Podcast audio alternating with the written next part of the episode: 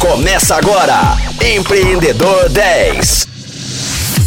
Fala Rocktronics, eu sou o Flávio Amaral, está começando mais um Empreendedor 10. Chegamos agora ao terceiro dia com essa conversa, com esse bate-papo com o Bruno, um empreendedor global, um empreendedor do mundo, né? Faz essa ponte aérea Brasil, Estados Unidos, mas tem conexões com vários países e pode compartilhar muito mais histórias bacanas com a gente. Nós escutamos hoje em dia aí por todo lado o tal da agricultura 4.0. Que bicho é esse e quais são as principais características desse momento que estamos vivendo e o que vem por aí?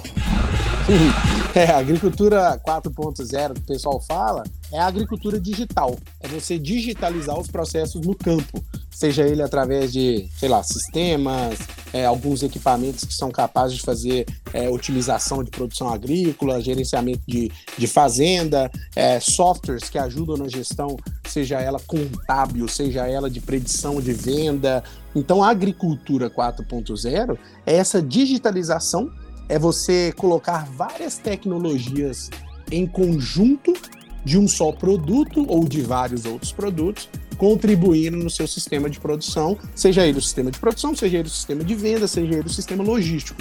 Eu costumo falar que grande parte do nosso ganho na agricultura ele vem da logística. Que a, a logística no Brasil é um caos, né? É, 85% da logística no Brasil ela é, ela é feita via estrada. Então é um caos muito grande para a gente escoar o que a gente precisa escoar boa parte é produzida no centro-oeste. Então você precisa trazer toda essa soja do centro-oeste, seja ela descendo indo para o sul, seja ela subindo e saindo ali do nordeste. Então a gente tem um, um to-do muito grande aí na parte de, de, o que a gente chama de supply chain, né, que é a cadeia de suprimentos. E isso passa dentro da agricultura 4.0. Como que eu consigo hoje mapear um produto, uma carga de soja que sai da fazenda do seu Zé, lá no interior de Rondonópolis, e ela chega com qualidade, ela chega íntegra lá no porto de Paranaguá, e eu ver isso em tempo real no meu celular. E, e conseguir fazer o pagamento dessa soja, por exemplo, ou o recebimento do grão que eu vendo pelo celular. Isso é agricultura 4.0, é agricultura digital. É você não precisar, entre aspas aí, tá? Sair da sua casa para fazer boa parte dos serviços que antes você fazia é, sair em casa. Então esse é um pouco do, do conceito aí, esse bicho aí da agricultura 4.0.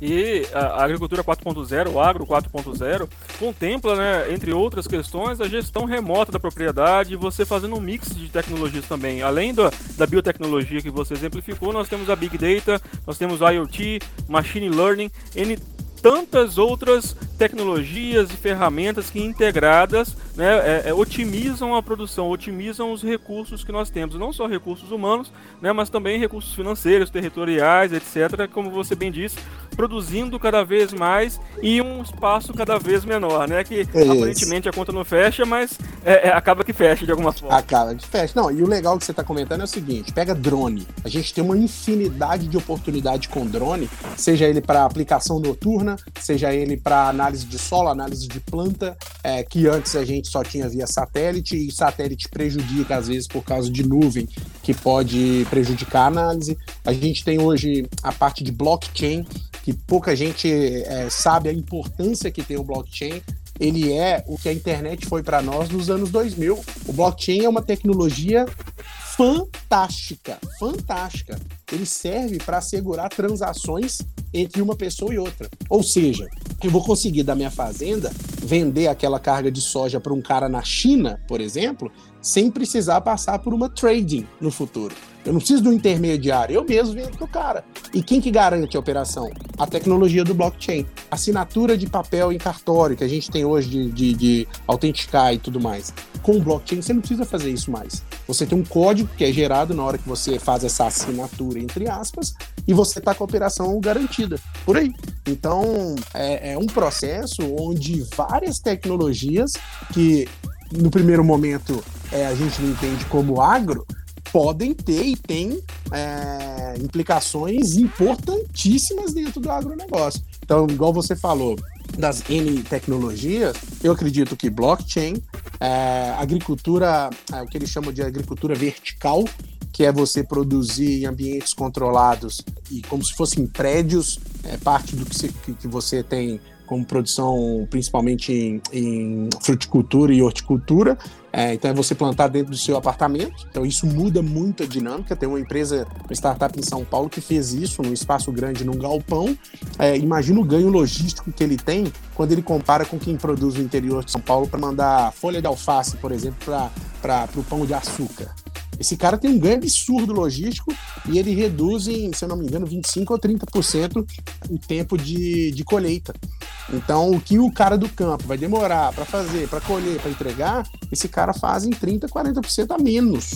Então é um ganho absurdo no processo. Chama de vertical farming. Esse é um outro que, que vai vir para ficar. É, e a parte de transações, meios de pagamento através de blockchain é, para transação agrícola. Para mim, essas tecnologias vieram para ficar.